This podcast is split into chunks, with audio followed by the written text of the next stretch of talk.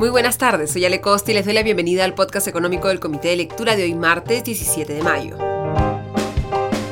Hoy es el día 792 del estado de emergencia, día 293 del gobierno de Pedro Castillo. Hoy día dos temas fueron tendencia en la red social Twitter. Por un lado las cuatro UITs y por otro lado el tema AFP, en un contexto en el que las caídas de las rentabilidades en el corto plazo que se han registrado en los fondos de las AFPs debido a la caída de los mercados internacionales, las pérdidas en acciones en general en todos los mercados y también las caídas de los precios de los bonos, están haciendo que tanto el fondo 1, el fondo 2 y el fondo fondo 3 arrojen importantes pérdidas.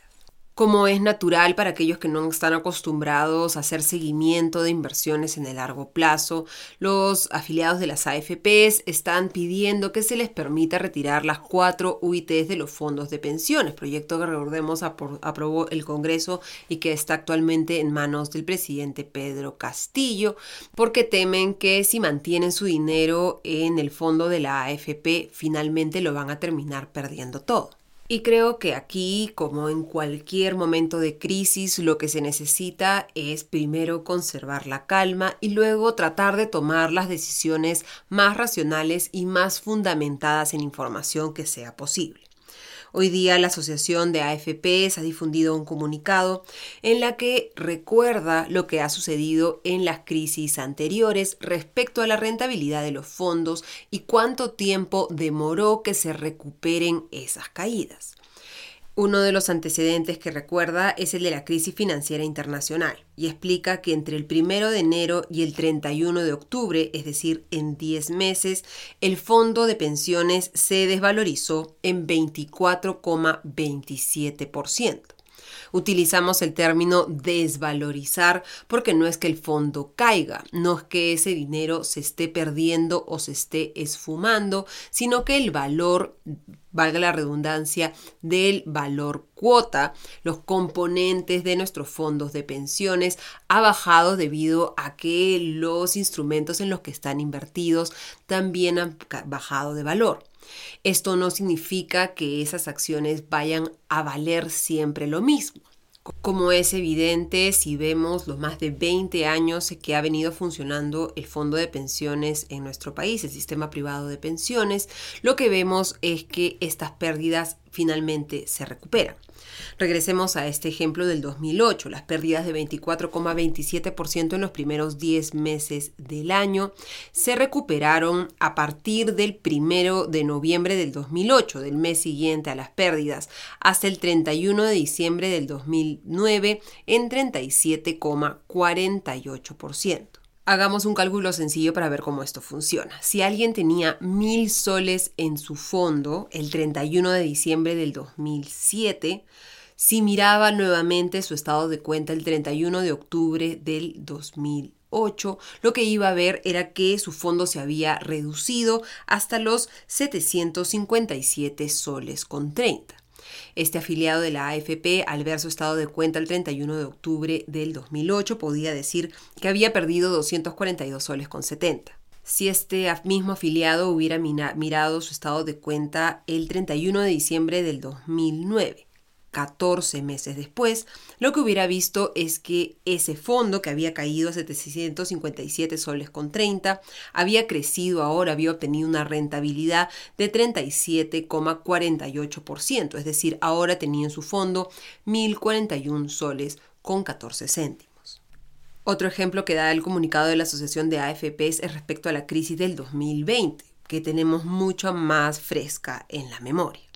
entre el primero de enero y el 23 de marzo del 2020, en el meses en los que los mercados se desplomaron a nivel global. La Bolsa de Valores de Lima se derrumbó, los bonos cayeron, la Bolsa de Nueva York, todas las empresas del mundo, sus acciones caían debido al pánico que generaba la pandemia.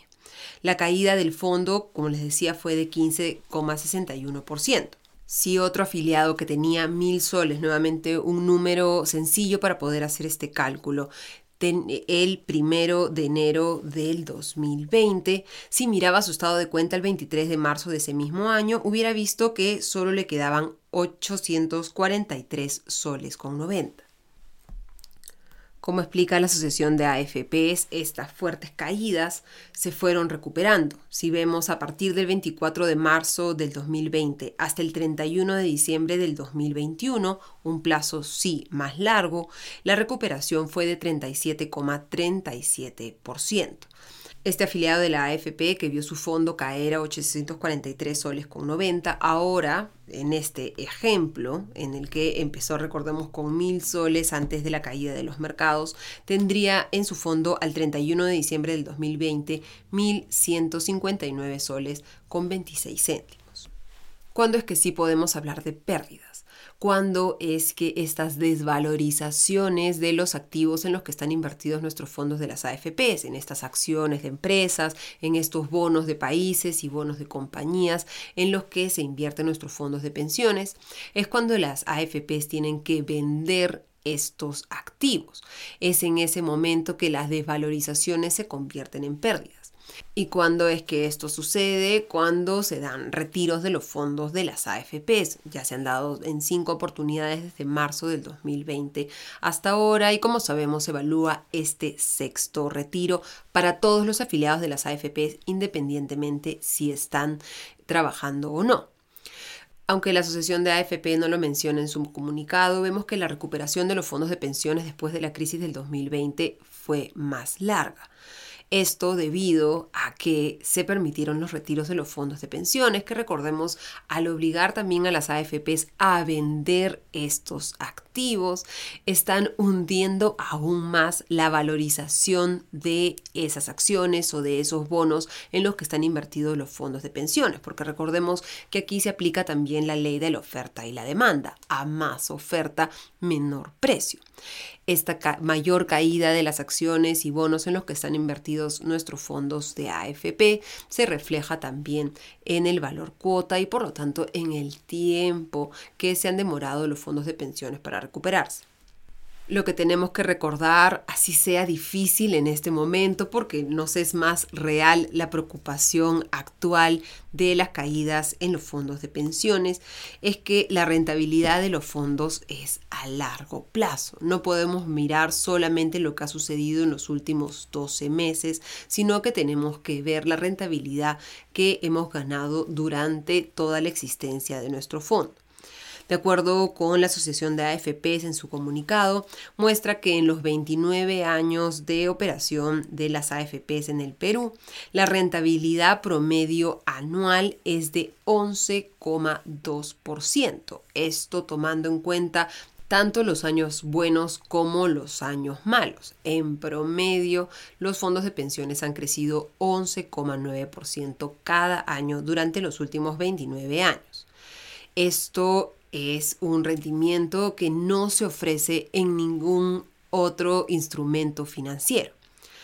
Otros también están viendo la preocupación respecto a los fondos de pensiones, pensando en qué otras entidades del sistema financiero podrían poder eh, tomar los fondos de pensiones y evitar que estos caigan en situaciones como las que estamos viendo a nivel internacional.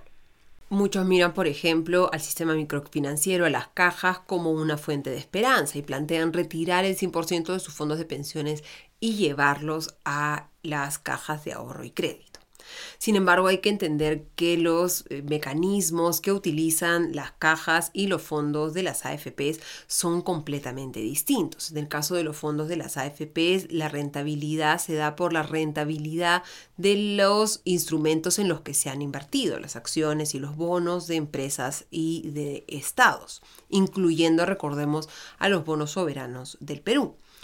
En el caso de las cajas, la rentabilidad se da por préstamos. El dinero que las cajas captan tienen que prestarlo a un nivel de riesgo mayor para poder cobrar más tasas de interés y como les interesa captar esos fondos, ofrecen tasas de interés atractivas. Sin embargo, aquí también se aplica la ley de la oferta y la demanda. Si hay un gran flujo de liquidez, un gran flujo de dinero que saldría en esa situación hipotética que estamos planteando, en que salgan los fondos de las AFPs y sean depositados en cajas, el rendimiento que esas entidades microfinancieras tendrían que ofrecer sería muchísimo menor debido a que habría más oferta de dinero y tampoco hay tanta demanda de créditos como para que las entidades microfinancieras puedan rentabilizar un fondo del tamaño del fondo de pensiones. Las AFPs, por supuesto, no son empresas perfectas y lo vemos en los errores de comunicación que constantemente cometen, como por ejemplo las declaraciones la semana pasada del CEO de AFP Integra, Aldo Ferrini, que dijo, haciendo un mea culpa, que las asociaciones de AFPs no se habían preocupado por las pensiones de los afiliados. Recordemos que la función primaria de las AFPs es generar rentabilidad. Esa rentabilidad se tiene que reflejar precisamente en mejores pensiones para los afiliados,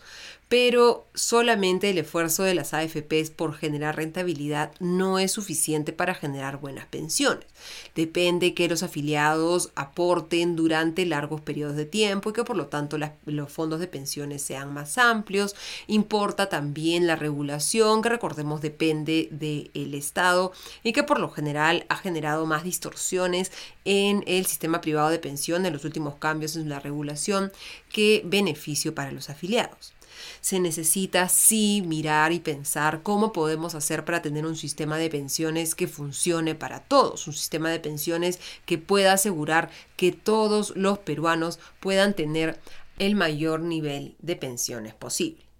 Esto requiere no solamente que desde las AFPs haya una mejor voluntad, mejor manejo, mejor comunicación y esperemos una propuesta de reforma en acuerdo de las cuatro AFPs que actualmente funcionan en el mercado, que incluyan, esperemos, una rebaja en las comisiones, sino también encontrar desde el otro lado, desde el Ejecutivo y desde el Congreso, la capacidad de proponer otras salidas a los graves problemas que tiene tanto el Sistema Nacional de Pensiones como el sistema privado de pensiones sin recurrir a facilismos como permitir el retiro de los fondos de las AFPs, que puede resolver algún problema de liquidez de algunos afiliados en este momento, pero que generan, recordemos, un problema mayor. ¿Qué va a pasar cuando los afiliados de las AFPs que se están quedando sin un sol en sus fondos de pensiones lleguen a la edad de jubilación y no tengan ninguna fuente de ingresos. Recordemos además que este retiro de los fondos de las AFPs no es inocuo, tiene concretas consecuencias sobre la economía. Muchos economistas coinciden en que una inyección de 30 mil millones de soles, que es lo que se podría retirar, se calcula de los fondos de las AFPs, podría tener un efecto sobre inflación, podría incrementar aún más los precios. El Banco Central de Reserva, desde su parte, considera que esto no se daría porque, como explicó Adrián Armas, el gerente central de estudios económicos del Banco Central de Reserva la semana pasada, lo que ven es que los que podrían hacer el retiro no son personas que vayan a utilizarlo para consumo, sino que destinarían este dinero a ahorro. ¿Por qué? Porque el retiro de los fondos de las AFPs va a beneficiar a aquellos que todavía tienen dinero en su fondo de pensiones luego de los últimos retiros. Y la mayoría de ellos, porque no se ha aplicado ningún tipo de filtro, pueden retirar cualquiera así esté trabajando o no, son aquellos que no necesitan el dinero en este momento. Esto no quita que por supuesto haya casos de personas que sí tienen necesidad y era importante que esta ley se definiera de una manera que fuera a beneficiar a esos que sí necesitan urgentemente liquidez en este momento. Lo que no comentan mucho, sin embargo, los que dicen que el Banco Central de Reserva ya aseguró que no va a tener un efecto sobre la inflación, es el efecto que sí menciona el Banco Central, que el retiro de los fondos de las AFPs va a golpear los bonos soberanos y sí tendría un efecto sobre las inversiones extranjeras en bonos soberanos en el país. Y por lo tanto si es que se diera este retiro y se diera una corrida de capitales por parte de estos inversionistas internacionales que tienen bonos soberanos y que temen que su valorización caiga por las ventas que van a hacer las AFPs para poder atraer liquidez para hacer los depósitos de los afiliados, caiga el precio de los bonos soberanos, se incremente su rendimiento y por lo tanto se incrementen los costos de financiamiento para el Estado peruano, se incrementen las tasas de los créditos hipotecarios que siguen a la curva de los bonos soberanos y también suba el tipo de cambio.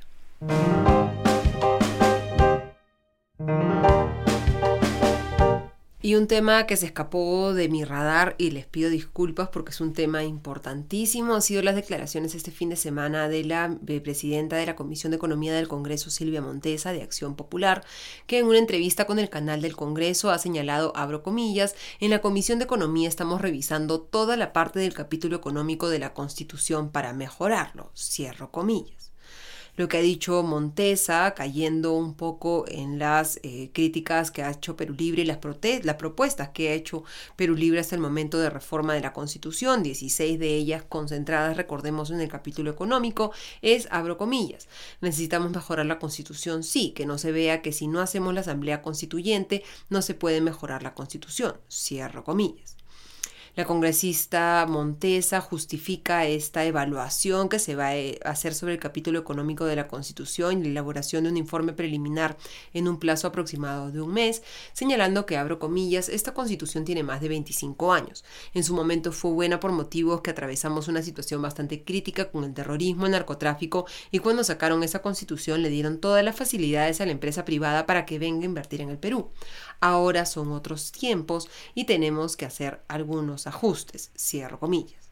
ha indicado que están analizando, abro comillas, punto por punto para ir viendo qué está bien y qué está mal para mejorar. Pues se escucha a la izquierda que dice que el capítulo económico no nos permite avanzar, que los monopolios se llevan todo, entonces hay que revisar para mejorar. Probablemente de acá a un mes podamos tener algo avanzado, un informe preliminar, cierro comillas. De acuerdo con el diario El Comercio, se le pregunta a la presidenta de la Comisión de Economía del Congreso si el modelo de economía social de mercado está en discusión. Y Silvia Montesa ha señalado, abro comillas, todo lo que es parte económica lo vamos a analizar. Hay que analizar punto por punto y ver qué mejorar. Cierro comillas. Recordemos que las propuestas que ha hecho hasta ahora Perú Libre, a lo que Silvia Montesa se refiere como la izquierda, pasan por permitir que el Congreso pueda dictar leyes que modifiquen contratos firmados por el Estado peruano con eh, miembros del sector privado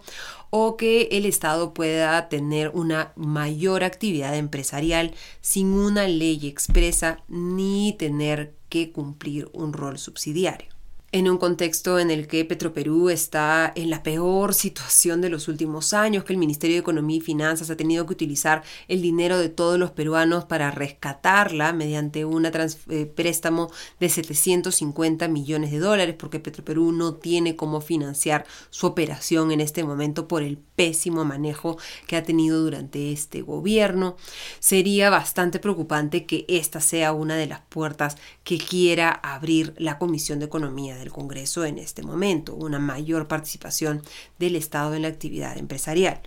Además, creo que puede ser que no estemos en la situación crítica que estábamos económicamente en los años 90, pero sí en las últimas décadas este es el momento de mayor incertidumbre para la inversión privada en el país. Y no creo que generar mayor incertidumbre vaya a beneficiar a nadie más que a los políticos que están tratando de plantear que un cambio constitucional va a solucionar los problemas y están utilizando esto para incrementar su popularidad, cuando lo único que va a mejorar temas como la pobreza, la provisión de servicios básicos por parte del Estado, es mejorar la gestión pública.